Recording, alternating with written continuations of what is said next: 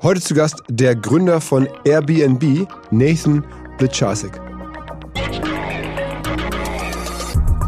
Everybody in the world was watching what was happening in Ukraine and was horrified.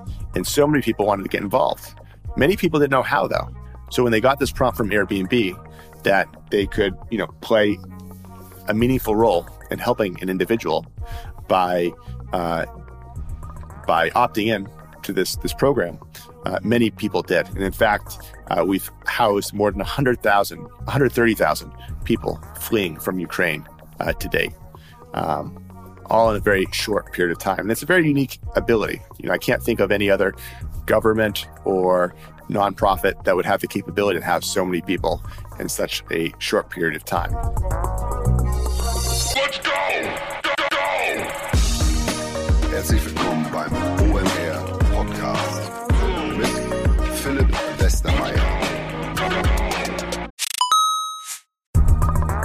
Weil die Kolleginnen und Kollegen von Instafo, also der Jobplattform für den Tech- und Sales-Bereich, von der ich hier schon häufiger berichtet habe, mittlerweile bei uns doch groß engagiert sind hier im Podcast. Ihr hört immer wieder hoffentlich von Instafo. Deswegen habe ich die Kollegen vor kurzem mal selber persönlich kennengelernt und war wirklich sehr angetan. Sie haben mir dazu erzählt, es gibt eine neue Finanzierungsrunde in die Firma. 10 Millionen werden da investiert. Das ganze Thema wird also immer relevanter. Daher nochmal hier mit Nachdruck der Hinweis. Wer Menschen sucht im Bereich Tech und Sales, denkt an Instafo. Die haben da scheinbar wirklich eine neue magische Soße gefunden, wo sie über ihre Plattform ein automatisiertes Matchmaking zwischen Arbeitnehmer und Arbeitgeber ermöglichen und das ist im direkten Marktvergleich dreimal effektiver, was die Quote von Bewerbung zu Einstellung angeht. Hilft natürlich auch, dass sie bereits über 100.000 passende Talentprofile auf der Plattform haben und dass man sehr, sehr schnell ins Gespräch kommt. Innerhalb von 48 Stunden bewerben sich die ersten Talente bei den Arbeitgebern oder man kann sogar als Arbeitgeber einer vorselektierten Gruppe an Talenten aktiv eine Nachricht schicken oder sie zum Chatten einladen, um sich noch schneller kennenzulernen und zu prüfen, könnte das passen. Also nicht nur ich und die Geldgeber offensichtlich glauben an Instafo, sondern auch mittlerweile über 1800 Firmen, darunter O2, RTL, HelloFresh, MyPoster, viele, viele weitere. Instafo ist auf OMR Reviews bestbewertet 4,8 Sterne in der Kategorie Recruiting Plattform. Firmen, die nun Instafo ausprobieren möchten, sehr gerne. Ihr spart außerdem 500 Euro auf die erste Besetzung, wenn ihr euch anmeldet über Instafo mit Doppel-F, instafo.com slash OMR. Zurück zum Podcast. Eigentlich machen wir englischsprachige Podcasts hier eher selten oder eigentlich auch gar nicht. Es sei denn, es kommen ähm, ganz ungewöhnliche, besonders herausragende Persönlichkeiten. Es ist einfach so, dass die Zahlen uns sagen, dass euch englischsprachige Podcasts scheinbar nicht so gut gefallen. Also sie werden zumindest nicht so gut gehört wie deutschsprachige. Aber es gibt halt diese Ausnahmen und jetzt war mal wieder so eine Ausnahme, ähm, ähnlich wie vor kurzem mal bei Slack oder bei ähm, Snap, wenn wir dann halt mit den ganz relevanten Persönlichkeiten aus der Digitalwelt sprechen können, dann wollen wir es halt doch nutzen. Und jetzt geht es halt um Airbnb, eine der spannendsten Digitalplattformen der Welt. Und insbesondere finde ich die persönlich deswegen spannend, nicht weil sie groß ist und erfolgreich das auch, aber weil sie auch einen sehr, sehr eigenen Weg gehen, wie sie die Marke führen, wie sie versuchen auch sich zum Teil zu engagieren, rund um den Ukraine-Krieg oder Naturkatastrophen. Aber generell, auch während der Pandemie zum Beispiel, war das zu sehen, wie sie versuchen, aus ihrer Chance, so eine große Plattform führen zu dürfen, einfach mehr machen wollen. Das finde ich, ist bei Airbnb mit am greifbarsten von allen Firmen auf die ich so gucken kann, weltweit. Und deswegen war ich halt besonders happy, den Nathan zu haben. Nicht nur, um die ganze Geschichte einmal zu verstehen, wo kommen die eigentlich her. Ähm, natürlich auch die Anfänge, der Kampf hier in Europa gegen Wimdu jetzt zum Beispiel, der legendär, damals aus dem Rocket Internet Inkubator kam ja Wimdu raus und sah dann eine Zeit lang sogar besser und erfolgreicher aus als Airbnb. Am Ende hätte dann Airbnb die Chance auch gehabt, Wimdu zu kaufen, haben sie nicht gemacht. Haben wir darüber gesprochen, recht ausführlich sogar. Aber am Ende vor allen Dingen auf diesen Punkt zu kommen, was man halt mit so einer Plattform machen kann. Es gibt ja auch viele Beispiele, wo man das Gefühl hat, zumindest hier in Deutschland, auch in den Medien, äh, diese Plattformen werden nicht optimal geführt und das ja auch sehr viel Irritation auslöst, was so äh, Plattformen tun. Sicherlich ist Airbnb da jetzt auch keine klassische Kommunikationsplattform, aber es ist irgendwo eine Community, darüber haben wir gesprochen, ähm, und die versuchen halt diese Plattform ja sehr positiv aufzuladen. Finde ich interessant. Kann man auch sagen, natürlich, ähm, die haben auch sehr viel Regulierungsbarrieren erstmal durchbrechen müssen oder auch ja da sehr viel Gegenwind gehabt oder haben den auch zu Recht zum Teil von Städten, wo dann auf einmal alle Menschen bei Airbnb nur noch vermieten. Auch darüber haben wir gesprochen. Es gab also sehr viele Themen und deswegen direkt rein ins Gespräch mit Nathan Beziehungsweise noch ganz kurz ein Hinweis, und zwar, wer jetzt sagt, hey Mensch, das stimmt doch gar nicht, ich höre sehr gerne englischsprachige OMR-Podcasts. Da der Hinweis, wir haben natürlich auch einen eigenen Kanal dafür, der heißt OMR Podcast International und den führt meistens mein Kollege Scott Peterson und der hat da zuletzt gehabt, den Gründer von Hinge oder von Allbirds. Also wer sagt, okay, ich könnte das auch noch mehr häufiger vertragen ähm, und auch die alten Folgen von Westermeier auf Englisch, die finde ich interessant, der geht da bitte hin. OMR Podcast International, würden wir uns freuen. Ansonsten jetzt aber los. Hi. Hi, thanks for having me. It's great to be on. I skipped your last name because I was afraid I would maybe mispronounce it. How do you how do you pronounce it? Great question. Uh, Blecharczyk. Blecharczyk. it's quite complicated. Um, Polish. Let's talk about like let, it's, let's let's talk about a little bit about the beginnings of Airbnb. Everybody knows the brand now. Um, like, give us like a, a, very quick rundown of like your first or like your current uh, memories of how it all started. yes. Well, uh, it, we were really just trying to solve our own problem. There's were three of us living in an apartment in San Francisco. Uh, this is back in 2007, and one day the rent on the apartment was raised 25 percent. And I said, "That's too expensive. I'm moving out of here." Uh, but my two uh, my two flatmates uh, wanted to stay, but they had just quit their jobs to become entrepreneurs, also known as unemployed. So they didn't have enough money to pay the rent either. Um, but they're both designers by background. And they saw that a design conference was coming to San Francisco. And they noticed that all the hotels were sold out. So they had an idea. Why not rent out that extra bedroom to designers who might need a place to stay? Now, the bedroom was empty. I had even taken my bed with me. Uh, but uh, they set up an air bed. And instead of calling it a bed and breakfast, they called it an air bed and breakfast. So Airbnb is short for air bed and breakfast. And, uh, you know, they thought that maybe guys like themselves might want to stay there. So 25 year old male. And instead, they got three different people to stay. One was a 35 year old woman from Boston. Another was a father of four from Utah, a very rural area. And then there was a man from India. So a very diverse, eclectic crowd uh, stayed there, paying $80 a night. Uh, they each stayed about four nights. So this is, you know, three people times $80 a night times four nights, you know, almost $1,000. So that meaningfully helped Joe and Brian pay the rent on the apartment that month. Um, the guests had an affordable place to stay. And they all went to the conference together and had a really good time. And Joe and Brian introduced the guests to their friends. And so it was really actually a social experience as well. And so coming out of this, we thought, wow, that's really was a win-win. Um, maybe we can do this for other people and other situations. Maybe we can make it just as easy to book someone's home as a hotel. And so that's what we set out to do uh, in early 2008. And now it's been uh, almost 15 years, a little more than 15 years.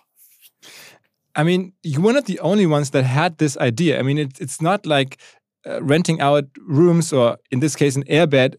It was like very unique, and, and, and the, the first time somebody thought of this at the time. And when the internet was already there for like almost 15 years. And to this day, I wonder why was it your business? Why was it the brand Airbnb that like penetrated the whole industry and became this this global superstar brand? What did you do differently? Yeah, certainly. I, there were, you know, vacation rentals for you know decades prior to Airbnb, uh, and there were classified sites online that featured them.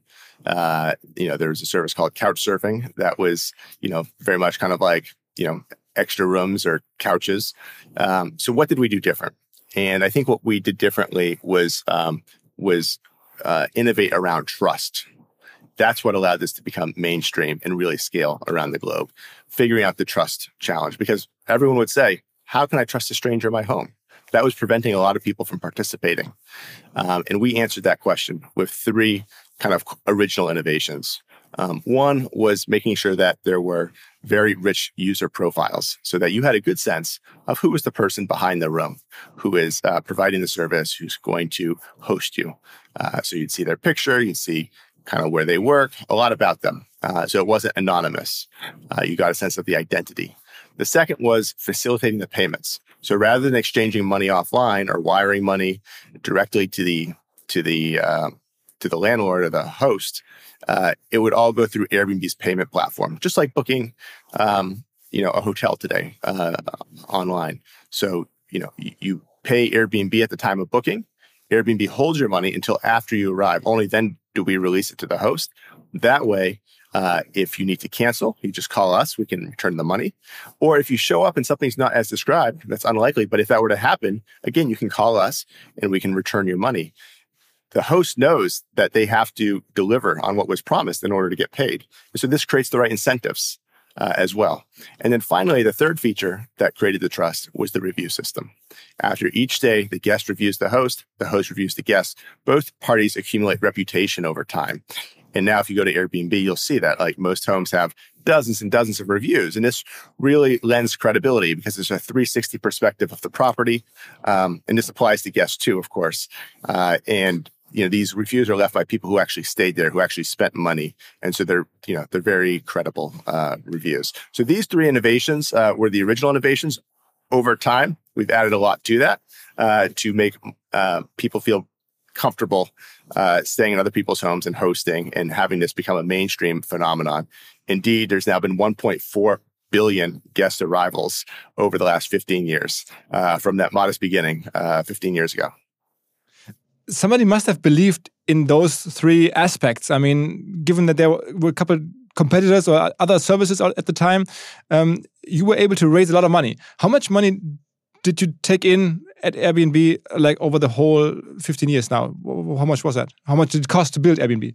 Well, it ultimately added up to a lot of money, uh, roughly $3 billion. But we started very slow, uh, to be honest. Uh, the first year, actually, no investors were even willing to give us any money whatsoever. And then our first fundraising, our seed round, was only $600,000. Um, and from there, the next round was $7 million. Uh, and then it started getting more serious uh, and bigger numbers starting in 2011 when we became a global company. Then it became much more expensive uh, to grow the company. Um, but in the beginning, it was it was very organic and, you know, we were basically establishing our credibility, uh, building this trust, building our community.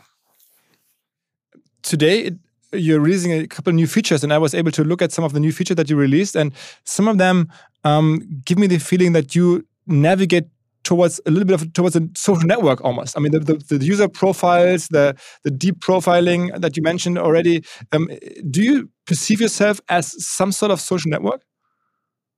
Well, I think at the when Airbnb is at its best, we are connecting people uh, to other people, such as the hosts, but it could be other guests in the future, and it is also to the places where they're visiting. Right? I think we allow people to have a different kind of travel experience um, that ultimately allows them to feel like they belong in these local communities. Um, and get off the beaten track and discover the hidden gems. And so I think at the best, you know, Airbnb is about connection um, and with the uh, the release this week, uh, the launch of Airbnb rooms. So these are rooms being offered in people's homes while the host is uh, present.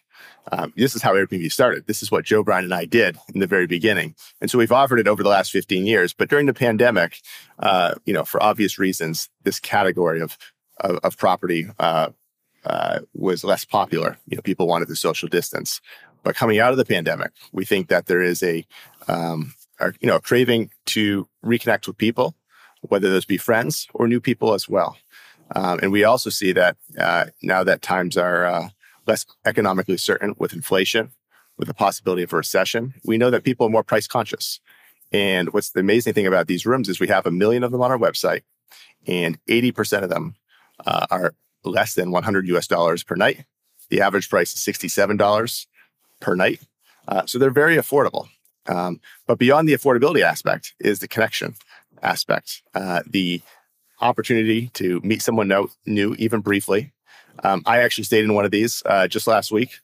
Uh, I, uh, you know, it was so nice to arrive in the evening and have a light on in the house, and you know, have someone to greet me at the door.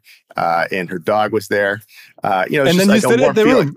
You yeah, in the room, next room. So, she no, did that person, no idea, did that person know? That, did no, that person know that you're the founder of Airbnb? Uh, she knew that I was a host, so she had looked at my profile and learned enough about me to know that I was an active host, but she didn't put two and two together to realize I was the original host or one of the original hosts. So we had a nice conversation about hosting and my hosting experience in San Francisco, but I don't think she realized that I was actually the founder of the company. Uh, and she never did. I mean, for the whole duration of your stay, she never realized? Well, I was only there for one night. So, uh, you know, okay. we, we, we, probably conversed for 10 or 15 minutes and then I adjourned for the evening and I was gone the next day. Uh, but, you know, what my point is though, not only is Airbnb rooms affordable, but it can be really nice to connect uh, with another individual um, and and have a conversation as a part of your stay. How many nights do you stay in Airbnbs uh, elsewhere in a year? Well, I mean, I've stayed in obviously hundreds and hundreds over the last 15 years. I was just got back last night from a trip to Washington, D.C., where I spent four nights in an Airbnb. And I was there two and a half weeks ago, where I spent another five nights there. So um, I, it's a little hard to estimate, but I could easily suspect, you know, 30 days a year, um, maybe more. I'm also an active host. So I know, I'm I know. I was going to ask you. And, and, I'm hosting too. So I'm on oh, okay, both sides so, of the equation. So you're having like two guests over then now while we speak. Oh uh, no, I'm not. I'm not hosting uh, tonight. Actually, um, oh. most of my hosting activity is in the in the summer uh, right now. Uh, so I'll be gearing up for that June, July, and August. Um, but I don't have anyone here right now. I was asking you the social network question because I wanted to understand the growth. I mean, you described the trust factor and, and the differentiation that you that you focused on, but like still 15 years from from zero to a global brand. And i mean you're probably more famous or for at least more known than any hotel brand or any other travel brand in general almost. Um, what was the magic sauce for that? I mean was there like some growth hack or a couple of them? What like gave you this acceleration? Um, well i think ultimately it's the benefit of doing something different. Uh, you know we created a new category of travel. Um, and while there were vacation rentals before, um, you know, we increased the scale uh, by uh, an order of magnitude, to say the least, and expanded expanded the category because look, most people on our platform are individuals. Um, you know, these uh, these are primary homes, these are extra bedrooms. Um, some of them are second homes. Uh, so there's just a much wider variety of accommodation you can find as a result of Airbnb. And I think the net effect of that is, you know, these, these properties have a lot of character. Um, and you can find them literally anywhere now uh, 220 countries and territories, 100,000 different cities. Um, and, you know, I think we just expanded people's imagination for what it can mean to travel. Uh, that they don't, when you travel, um, you know, the accommodation can, you know, really shape your experience. Uh, whether that means you're meeting a host or you're staying in a neighborhood you wouldn't otherwise have stayed in, or the home itself uh, is part of the experience because of uh, you know the, the, character of the property. Um, and so I think you know travel is something that I think most people aspire to do and really enjoy, and people love to talk about afterwards. And Airbnb really played a pivotal role and does play a pivotal role in people's travel experiences. So when they're telling their stories after the fact about their travels, Airbnb inevitably comes up in the conversation and that gets shared with friends and family. And what better way to learn about Airbnb than from someone you trust? Because ultimately it does require a great deal of trust to use Airbnb. And so I think we find it most effective when people learn about the company and the experience through through uh, a friend or family member. So to put it in, in, in marketing or business terms, word of mouth and uh, user yes. references was like a key growth driver. Word of mouth by far uh, was key, and basically that that positive uh, kind of testimonial uh, from from friends and and family uh, is what what drove it, and and had to is probably the only thing that could have driven it for us because again it requires a great deal of trust, and traditional marketing uh, can create some awareness, but doesn't always necessarily create that level of trust that you get when you hear it from someone you know. B2B-Verkaufsprozesse sind kompliziert. Nicht immer, aber ab und zu, das weiß ich selber und genau hier will Along mit seiner Lösung ansetzen. Also E-Mail-Schleifen vermeiden, E-Mail-Ping-Pong vermeiden, dafür sorgen, dass Verkäufer verstehen, was die Interessenten intern so abstimmen, vor allen Dingen dafür sorgen, dass die Materialien, die häufig solchen Mails angehängt sind, stets aktuell sind. Nur, wie kann das alles gehen? Was genau macht Along? Sie bauen sogenannte Along Spaces, also im Kern Digital Sales Rooms, in denen alle Materialien abgelegt sind, wo die ganzen Verkaufsschritte nachvollziehbar sind, wo bestimmte Menschen Zugang haben. Man muss nicht mehr in E-Mail zu, man muss einfach in den jeweiligen Along Space reingehen, den man mit seinem Kunden dann teilt. Entsprechend kann man auch sehen, wer wann im Along Space drin war, was sich angeguckt wurde, wo neue Details vielleicht hinzugefügt wurden. Die Kollaboration wird also viel, viel besser. Along funktioniert am Ende wie ein Co-Pilot, analysiert also auch das Engagement, das Engagement der Interessentinnen und Interessenten und stellt Empfehlungen für die nächsten Schritte zur Verfügung.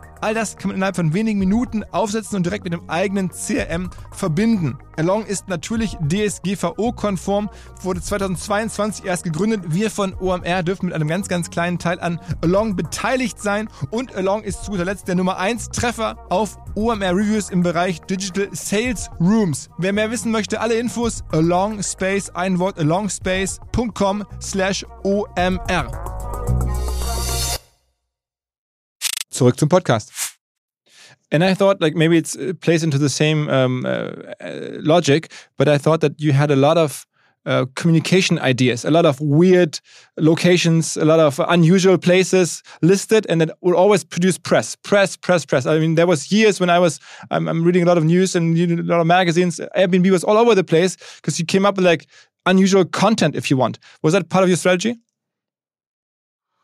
Yes, I think you know we have such a diversity of, of properties and some of them are just so fun uh, to just even look through the pictures of. Um, and I think what we learned is that you could create stories just about the properties themselves, um, and that you know really leading with the properties and the stories was a very effective way uh, to engage people. Um, and so you know we've done that just with properties that are very interesting to begin with, uh, but we've also done that in terms of plugging into pop culture uh, and iconic properties uh, that are well known. Um, I know we did one of these lately uh, in in Germany. Um, I think there's a new series on Netflix. Uh, the name is escaping me off offhand, um, but the uh, the palace. Uh, I think the program's called The Empress on Netflix, mm-hmm. but uh, mm-hmm. the, the, palace featured there is is for a limited time available on Airbnb. And so, you know, we find these ways to plug into like what's happening uh, you know, in terms of the conversation externally. And then we plug Airbnb into that uh, in ways that, you know, remind people that you can pretty much find anything on Airbnb. G give me some some examples or anecdotal evidence of, of the best uh, the best properties, the best ideas that you came up with. I mean, I think the White House wasn't among the locations, but anything. What, what was most like? What did work best? Um, you know, again, we, we have these things that you can never imagine being on Airbnb. There's a potato in Idaho, uh, you know, as an example. Uh, tree houses is probably just the, the most general category that always engages people and has the highest kind of conversion rate. Um, in terms of, you know, uh, social culture and, and uh, pop culture, we got the Home Alone house on Airbnb uh, briefly. Uh, we did something with Blockbuster. Uh, Blockbuster obviously no longer exists, the the deep, the, the movie rental company.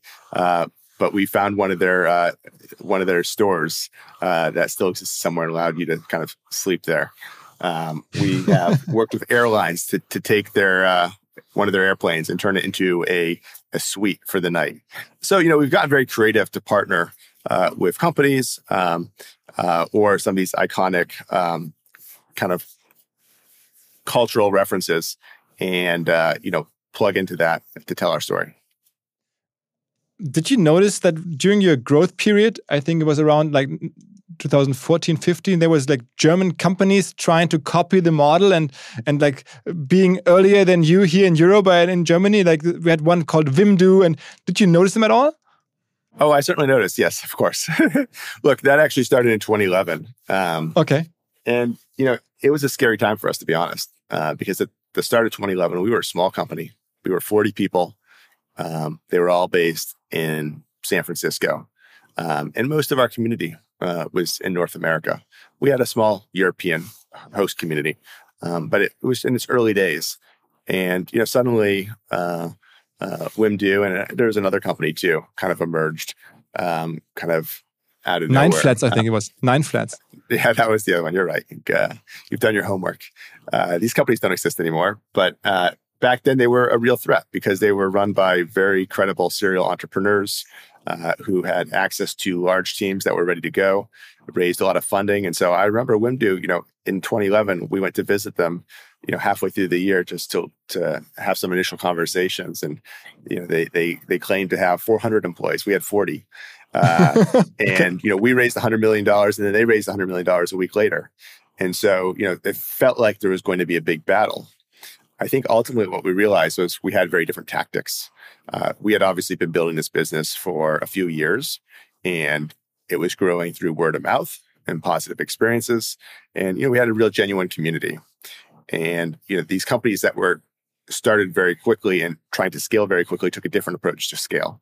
Uh, they had effectively sales teams that were trying to reach out and bring on hosts. Uh, in, in particular, our own the Airbnb hosts, where they were trying to recruit uh, to their own platform. Um, but ultimately, those efforts, those sales efforts, were very transactional. You know, they would incentivize hosts to join the platform, uh, but you know, the product wasn't quite there yet. The community didn't yet exist, um, and because people weren't learning about it through word of mouth and through their friends, and instead they were learning about it through a salesperson, you know, I don't think it really stuck. Um, there was, you know, some initial numbers that might have looked very impressive, but ultimately it wasn't, um, you know, it wasn't recurring in terms of the growth of the community. It was kind of a, a flash in the pan. And so it's a very different business model than other companies at the time. I think, you know, the tactics that were used by these European companies were very similar to what Groupon had done, uh, know, you know, know. a year or two before, which was again very sales driven and, and I think effective for them at that time. But that kind of model doesn't work when you're trying to build a community and where the activity is people to people and really built on trust. And so I think that's ultimately what contributed to our success. And within about two years, uh, you know, it was clear that you know Airbnb was going to be, um, you know, uh, you know the the, the service in, of, of most popularity in Europe, and and the other companies began to fall away. And I think you, you made the decision to not purchase them or not, you know, take them over. Um, and instead, you had some German entrepreneurs that worked freelance for you, that you took on, and that you gave them some shares, and they tried to like establish Airbnb in Germany, right? I mean, that was that was the approach that you took. I remember that at the time there was like a couple of people that all of a sudden, like major names in the German industry, all of a sudden worked for Airbnb.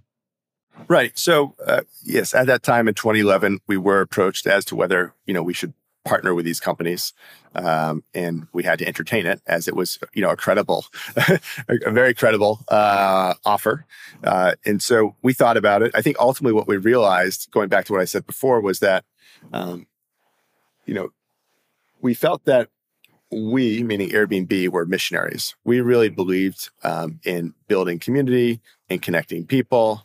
Uh, we were users of the product, um, and we we really wanted to think long term about how we built the company.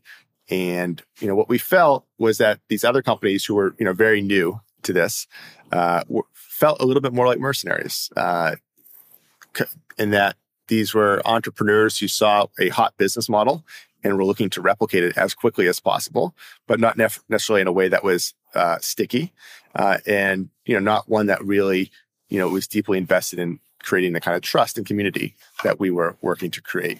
And so we felt like you know ultimately uh, we had um, a different understanding about how to build the business, and we wanted to to to kind of do it do it our way. Um, now, if we work on a partner and do this together, then we had to come up with a plan B.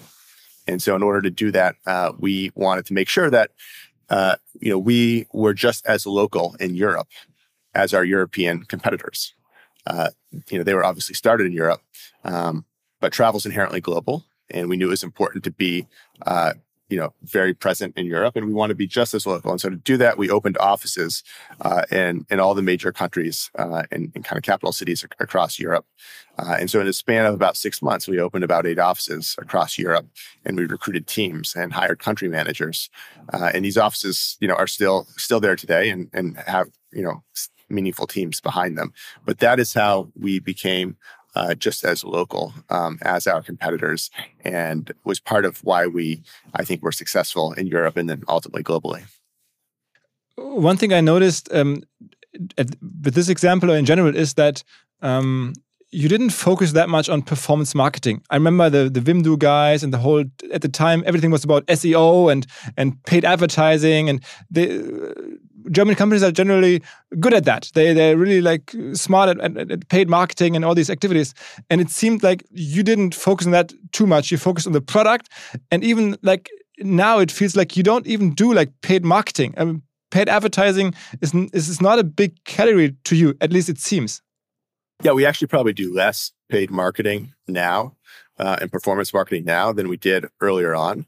Um, you're right. Performance marketing was never core to how we grew the community. Um, it's not how we scaled it. Um, you know, frankly, that'd be a very expensive proposition. Um, the way we did use performance marketing, though, and we did use it, and it was important, was very strategically to um, establish supply and demand early on, especially when we are bootstrapping the marketplace. Right, Airbnb is a two-sided marketplace. Um, you know, in order to have bookings, you need to have a certain amount of supply, meaning homes. Uh, and for you to have a certain number of homes, there needs to be a certain amount of demand to create people in, being interested. And so you have this dynamic in the beginning where you're trying to bootstrap the marketplace and you have to have a critical mass of both demand and supply. And so we early on discovered how to use performance marketing to recruit a critical mass of homes uh, and, and travelers in a specific geography. Because one of the amazing things about performance marketing is it's hyper targeted. So we could say something like, "Hey, uh, in in uh, Paris or in you know a smaller town, say Strasbourg, uh, can we uh, we need to recruit 300 homes. We knew that early on. If you had 300 homes, 100 of which were reviewed, that was kind of a critical mass of inventory to make it an interesting consumer experience. And so we would set up campaigns to recruit hosts trying to achieve that critical mass. And it would be inefficient at first, of course, but that's the price you have to pay in order to build that initial critical mass. And so we would do that for a little bit. And then simultaneously, we'd bring in the demand paired with the supply to, um, to basically drive those initial reviews that you needed to get on the homes. And the, the, ultimate goal was that once you had a critical mass of supply with reviews, because you'd driven a little bit of demand to it, then you had an interesting uh, marketplace in that in that city in that geography, and that after that it would become a flywheel, and conversion rate would be high, uh, and it would kind of grow on its own. And so we very much use performance marketing to bootstrap the marketplace, but not to scale the marketplace. And that's why today we're not reliant uh, at all on, on performance marketing. It's, you know, the, the marketplace uh, d- does the work uh, on its own through through word of mouth. Uh, but it was helpful in the beginning when we were bootstrapping it. Do you look at um, your markets in terms of cities or countries or neighborhoods um, like how precisely do you cut down your market and, and decide like where to act and how to act differently? Well it really depended on the stage of the company right? In the early days we very much looked at it city by city. And we thought you know travel is inherently global. And so to be an interesting travel platform you really need to have uh, accommodation in the important travel markets around the world and those are well known, right? You can generate a list of those based on uh, travel industry data, number of hotel rooms by city, et cetera. So, you know, we had a list of 200, even 1,000 different cities ranked, and we'd work our way down the list trying to make sure that we had uh, enough homes uh, in each of these places. And we'd look at the conversion rate of each of them and, you know, try to tune supply and demand using performance marketing and other tactics um, to, to make that market efficient and thriving. Um, that's what we did in the early days. Now, if you fast forward to today, we very much think about it at a country level uh, because you know we have a very robust marketplace in each of these cities. We don't have to be as granular. Uh, we think about you know country level investment and again, we do a lot less performance marketing now. We do a lot more kind of brand marketing. Still not much marketing in the grand scheme of things, um, but when we do marketing, it's it's more brand oriented, um, and you know it's based on you know what is what is the awareness of Airbnb in the market, and also we do it in conjunction with the product features that we're launching. We view the marketing as an opportunity to explain the newest features of the product, um, because there is a lot of I think latent understanding of what Airbnb is, and the marketing is really an opportunity uh, to to explain you know what's new uh, about the latest offering.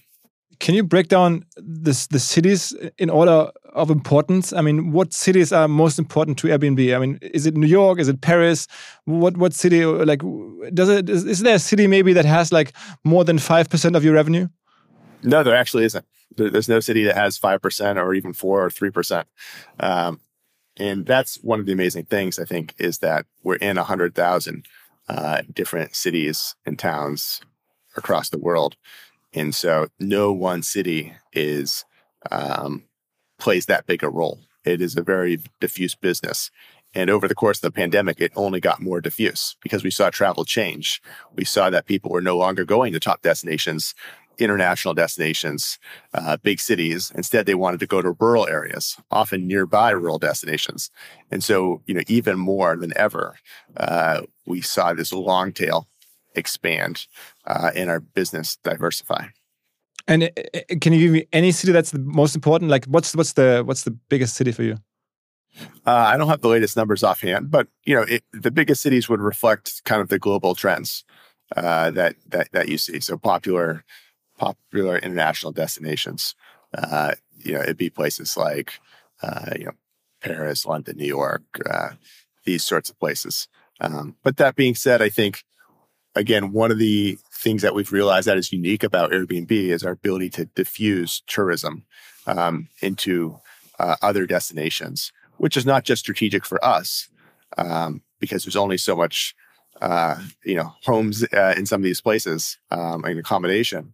But it's also something that, as we work with governments, they're very interested in doing because tourism is a very powerful driver uh, of the economy, and you know, governments want to make sure that it's not completely concentrated. That you know, all the different uh, uh, cities and towns in their in their countries are, are benefiting. And so one of the ways in which we did this over the, the pandemic was create something called Airbnb categories, uh, which is a way to explore and discover places that you might not originally have uh, thought to travel to based on how there's a might be a great Airbnb there. So instead of any travel site, usually you go there and the first question they ask you is where do you want to go? and you can't really see any any product, any accommodation until you answer that question. Now on Airbnb, you go there and we have these categories. So instead of saying you want to go to Paris or wherever, uh, you can click one of these categories. And one of my favorite categories is OMG. It stands for oh my god it's these things, places that you could never have imagined existed or where you could never imagine it would be possible to stay you click this category and you will be totally inspired uh, by some of the places you can stay and they'll show you on the map where they exist. And so you might say that I want to stay in this treehouse or this castle or whatever it may be. And I you know, wasn't planning on going to this small town or village, but because this place is there, I now want to go to that destination, to that to that region. Um, and we've seen the impact of this. We've seen how this has effectively uh, taken people who would have otherwise gone to you know traditional city destinations and now they're branching out and going to new destinations and so i think it's really like one of the powerful roles that a platform can play is really shaping um, how you know consumers uh, you know think about what's possible what products are uh, you know might be of interest to them Hinweis auf Findling. Findling ist eine sehr erfolgreiche SEO-Agentur, die bis vor einiger Zeit noch Webstube hieß und mir vor allen Dingen deswegen ins Auge gestochen ist, weil ihre Masterclass beim OMR-Festival ruckzuck ausverkauft war. In Minuten wollten Menschen hören, was die Kollegen von Findling zum Thema SEO zu sagen haben. Ein Grund dafür sicherlich die Referenzen. Findling arbeitet unter anderem für Firmen wie Snox, Ergotopia, Dermanostik oder mein BAföG. Der Fokus ist also, Firmen über Performance SEO beim Wachsen zu helfen. Wer herausfinden möchte, ob sich für ihn auch SEO lohnt oder die Ansätze von Findling vielleicht konkret lohnen, der kann sich eintragen. Es gibt keinen Sales Call, sondern eine kostenlose Beratung unter findling.de slash OMR. Also auf der Landingpage eintragen und dann gibt es eine Beratung, wenn es richtig gut läuft, vielleicht von Maurice Marinelli, dem Gründer persönlich.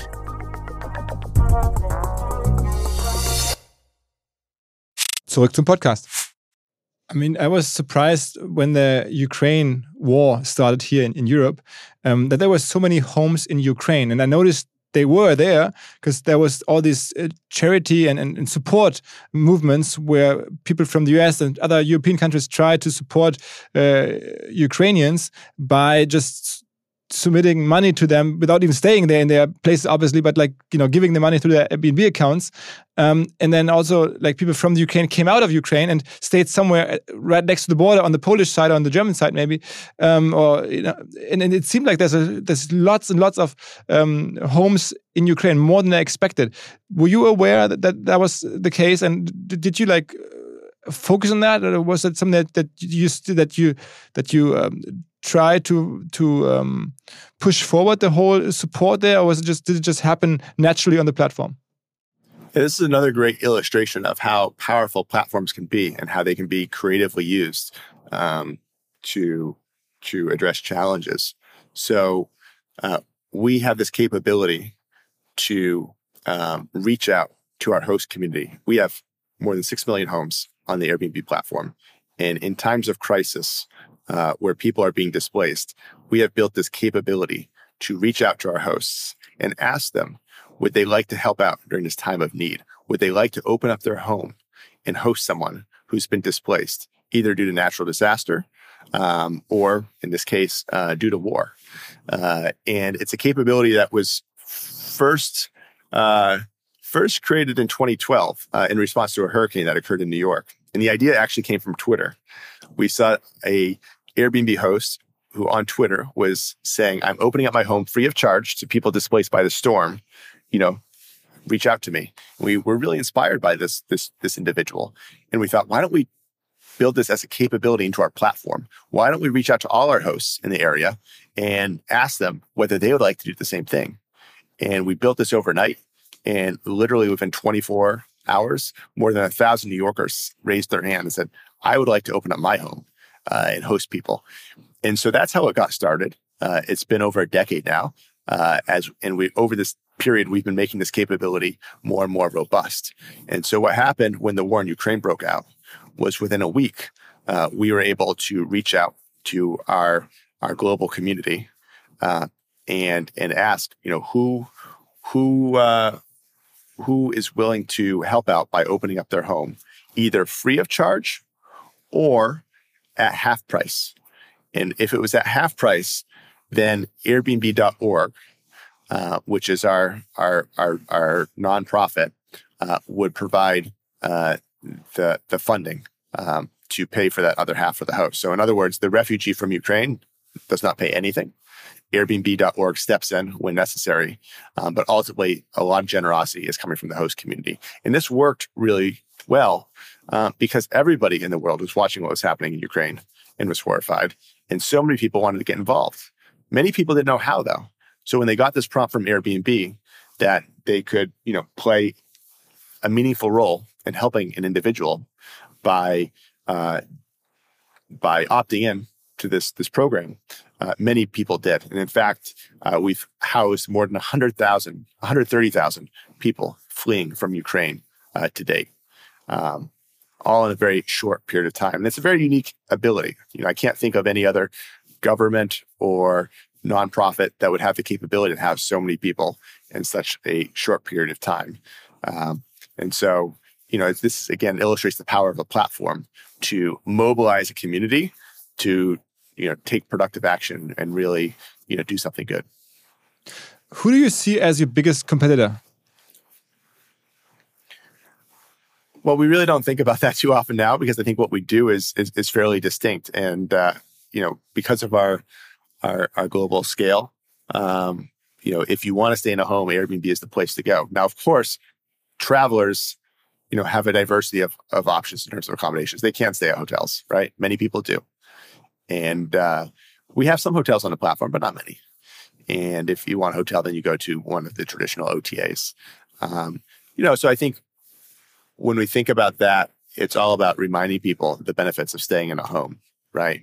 Uh, the charm, the character of the home, uh, the fact that uh, you can get multiple rooms in a home and have more space. You can have your own kitchen. If you're traveling with family, this is all really helpful to have, uh, you know, space uh, uh, for everyone to sleep, but also have shared space where you can kind of come together. Um, the fact that these homes exist at all price points. I talked earlier about the fact that Airbnb rooms, the average price is only $67 a night.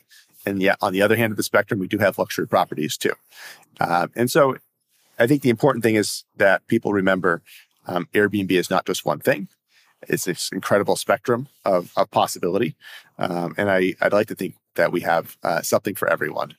Um, and so, you know, that's the message, uh, you know, we really want to convey as we, uh, you know, we think about all the options that people have and more traditional accommodation options what was most challenging? Obviously, the pandemic was quite challenging, but also I, I remember. I mean, you you mentioned um, the competition early in the early days. Also, some cities had a hard time allowing um, Airbnb, or still like some cities don't allow Airbnb to this day. Uh, like oh, like during all this this this this ride, those this fifteen year ride, what was most uh, difficult for you to navigate?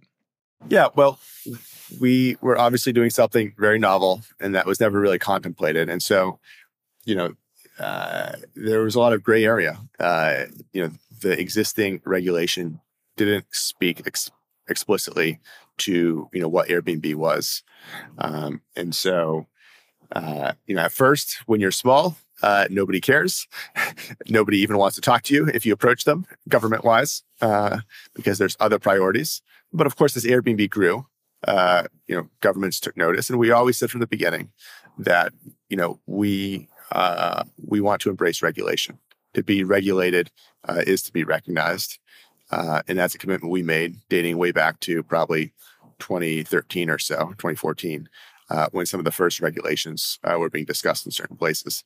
Now, if you fast forward to today and you look at Airbnb's top 200 markets, you know 80% of them uh, are regulated uh, and some of them have been regulated now for more than a decade. Um, and so, you know, there is a lot of uh, uh, regulation uh, in place. Um, and you know, I think the key is that with regulation, you're striking a balance uh, between you know putting putting boundaries uh, and guardrails in place, while also trying to make sure that you know the ordinary people who benefit most from this model can thrive. you know, we know that 40 to 50 percent of our hosts are tell us when we survey them that this income from Airbnb really helps them to, you know, afford basic living expenses. We know that, you know, 80% uh, of our hosts uh, are, are, you know, casual hosts uh, listing, uh, you know, just their own property. Uh, so uh, that's the Is state of regulation. became- Is there people that became millionaires or like millionaires a couple times over by uh, renting out stuff on uh, Airbnb? Oh, sure. There's a lot of success stories. Um, and, you know, I think our host community cumulatively over the last 15 years has, has earned uh, $180 billion. I think the average host uh, typically earns, you know, roughly $8,000 per year. It varies by country, but that would be kind of the typical uh, scenario. Um, and again, the regulation can put the boundaries on there to make sure um, that you know there isn't speculative activity happening if, if that's not what's desired. Uh, you know there are very traditional uh, vacation destinations that you know have a history going back many decades of of, of second homes and, and, things like that too. So you know I think every city and town should uh, figure out what's best for them. I think we're thinking about how do we effectively partner with these cities to help them uh, regulate, and I think we've been very innovative here. Uh, we have created something we call City Portal which is meant to be a one stop shop for governments to help them deal with all the things that come up when thinking about Airbnb, whether it's uh, data sharing, taxation, uh, enforcement of permitting schemes, uh, kind of neighbor noise issues, uh, COVID when that was happening. Um, and so we've created a portal where governments can log in and have access to rich tooling that's integrated with our platform to more effectively, uh, you know, work with Airbnb in their communities. And this product was informed based off of a lot of the one-off work we did over the last 10 years. Over the last 10 years, we've built more than a thousand kind of kind of custom bespoke uh, products uh, for various governments and a lot of the big cities uh, around the world. And based on those learnings, we distilled it down into a common set of functionality that we can make available uh, to to any city uh, because we are in 100,000 different cities. And so we have to come up with scalable solutions. We have about 300 governments using this platform today, uh, and it's growing very quickly. But one of the things I'm most proud of, just as an example, uh, is how we've empowered local governments to collect tax on this activity. Typically, you know, hotel tax or VAT, you know, whatever's appropriate in their jurisdiction. But to date, uh, more than 7 billion US dollars in taxes have been collected through this platform, all automatically. Um, this is frankly tax that local small towns, cities were not well equipped to collect because again, it's based off activity coming from individuals. You know, it's very hard to manage that. This now all happens automatically through the platform. And I think it speaks to the potential to build powerful tools that, you know, take this very kind of casual activity and formalize it uh, and make the right things happen in a way that's streamlined and easy for all parties. Do you suffer from the fact that I think globally, Silicon Valley has changed its appearance or the perception of Silicon Valley has changed over the past years. It used to be like that positive future um, paradise place um, where the future is being shaped and, and everything is optimistic. And the past years, uh, there came so many stories came out, and so many like now with even with the AI, like a new scary technology, everything seems a little more gray and a little more um, is, is, is, is perceived a little more skeptical um, that comes out of Silicon Valley, at least here in Germany. Um, and uh, that's that's uh, that I think that that's a danger to, uh, threat to your model because I mean Airbnb uh, relies on being this positive company. Um, do you share my perspective, or do do you do you feel that as well? What's your take? Well, I really don't think about it as a Silicon Valley company. I think about us as a global company again, I mentioned earlier, you know, we really wanted to be viewed as a local company uh, in all these countries that we operate. We have local teams there, we have local offices. Um, and so, although the innovation was birthed in Silicon Valley, and I'm here in San Francisco today talking to you, uh, you know, over the web. Uh, I think the way in which you operate and the way in which we think and think long term is is very much more of a global mindset. And you know, wanting to be a good partner with all the communities in which we operate. Um, and so, uh, you know, that's that's kind of where we are. I, I kind of hope that, uh, you know, especially after 15 years, that we've really uh, kind of come into our own in terms of who we are and how people think about us, and don't just lump us in uh, with, with with other companies. But do you share the general perception? I mean, is did Silicon Valley as without Airbnb change? Uh, is is, is like uh, did the atmosphere change a little? Well, you know, everything goes through cycles, and um, you know, I think we've had a decade of, of kind of uh, boom, meaning uh, companies that scaled very quickly and achieved great uh, uh you know, great valuations. Uh, there was a bit of a reset during the pandemic as people adjust to changes in consumer behavior, um, and just a maturing uh, of you know the landscape in which some of these businesses operate. You know, whether that's you know crypto or or kind of gig economy stuff and such. Um, but look, I think AI in some ways represents a new possible wave. And although some are very fearful of this, and of course, there needs to be guardrails. I think there's also a lot of hope and optimism that should be coming with this as well, because ultimately, this is a very powerful tool that I think can do amazing things. And, you know, we should be cautious about, you know, using it the wrong way. But there are so many things that it could enable and so many new businesses that could be created based on this. Um, and innovation that could come as a second order effect uh, of AI capabilities. So, you know, as an entrepreneur, uh, you have to be optimistic because it's difficult to create new things uh, and challenge the status quo. Uh, but I, I, am truly optimistic uh, about you know the the potential uh, for AI and also just innovation in general right? And look, Airbnb was founded in 2008, 2009 during the Great Recession. It was a time when there was not a lot of hope, there was a lot of fear, where it was very difficult to raise money. I told you earlier that our first round of fundraising was $600,000 for 20% of the company. That was a $3 million valuation. Who gave you that check? Who gave you that check? Sequoia Capital. You know, wow, the, the, wow. the best firm in the world. But you know, that kind of deal today would be unheard of. Um, you know, and so I, I I say that to just say that you know when times are hard and people don't necessarily have hope, it can actually be some of the the best times to start a company, and it's some of the periods in which the best innovation emerges. And so, look, I think I think we might be in one of those periods again. All right. I know you got to go. There's, uh, I think, another interview uh, waiting. Um, thank you very much for, for taking the time and and and, and uh, jumping on the call. Thank you very much, Nate. Thanks for having me on the program. I enjoyed it. Frage. Wie macht man Tools, die für Agenturen und Freelancer besonders spannend, besonders hilfreich sind? Na, man fragt sie.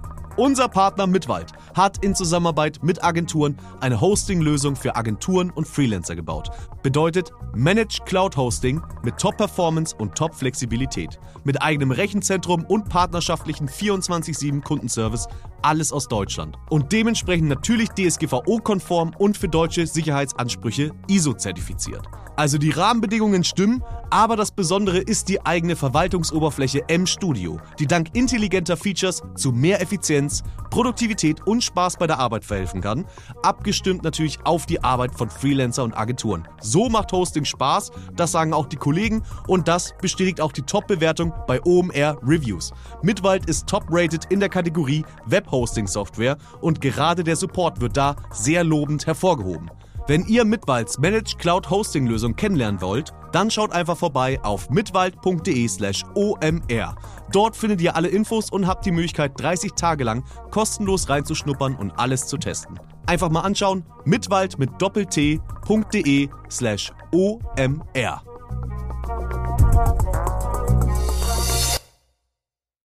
Zurück zum Podcast. Dieser Podcast wird produziert von Podstars bei OMR.